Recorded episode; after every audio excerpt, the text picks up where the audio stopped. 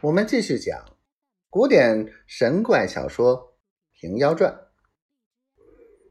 那客人道：“我是郑州人士，贩皂角去东京卖了回来。”永儿道：“客长若从郑州过时，车厢里带的奴奴家去，送你五百文钱买酒吃。”客人思量道：“我货物又卖了，郑州又是顺路。”落得趁他五百钱。客人道：“这样不妨，叫勇儿上车厢里坐。”那客人尽平生气力推那车子，也不与勇儿说话，也不打眼来看他，低着头只顾推那车子而行。勇儿自私道：“这客人是个朴实头的人，难得难得。想昨夜那厮一路上把言语。”撩拨我，被我略用些小神通，虽不害他性命，却也经得他好。疑似这等客人，正好渡他，日后也有用处。那客人推那车子，直到郑州东门外，问永儿道：“你爹爹妈妈家住在哪里？”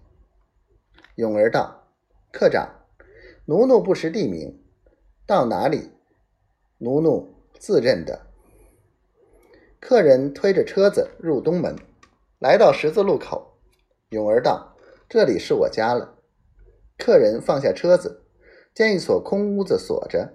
客人道：“小娘子，这是锁着的一所空屋子，如何说是你家？”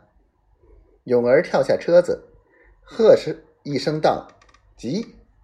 锁便落下来，用手推开一扇门。走入去了，客人却在门外等了一个多时辰，不见有人出来。